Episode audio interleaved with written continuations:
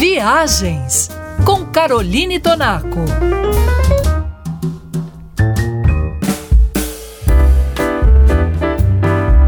Vinte e dois de dezembro, sexta-feira. Às vésperas da mais alta temporada de ir e vir, em todo o mundo, quem vai viajar está praticamente com tudo pronto. E quem ainda não resolveu se vai sair de casa, provavelmente vai ficar.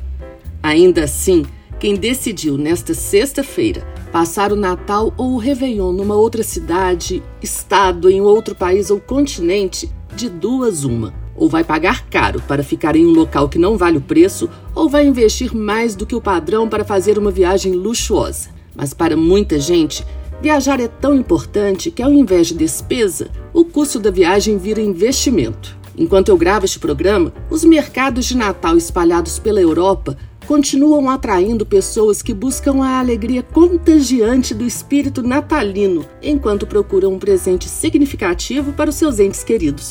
As ruas de Nova York estão repletas de pessoas admirando as luzes, as cores e as maravilhosas vitrines temáticas das lojas da metrópole. Em Bariloche e em Punta del Este, as comemorações pela chegada do Natal e do final de ano já estão em andamento. E mais uma vez, Gramado e toda a região da Serra Gaúcha são o epicentro do turismo natalino no Brasil. Para mim, que viajei o ano inteiro trazendo para você, viajante da Band News, muitas notícias, novidades e curiosidades sobre turismo e viagens, é hora de descansar. Mas eu deixo aqui o meu presente eu separei para você uma série de programas com alguns dos meus destinos favoritos de 2023, para a gente viajar junto sem sair de casa. Então, para quem vai ou para quem fica, boas viagens e um Feliz Natal para você!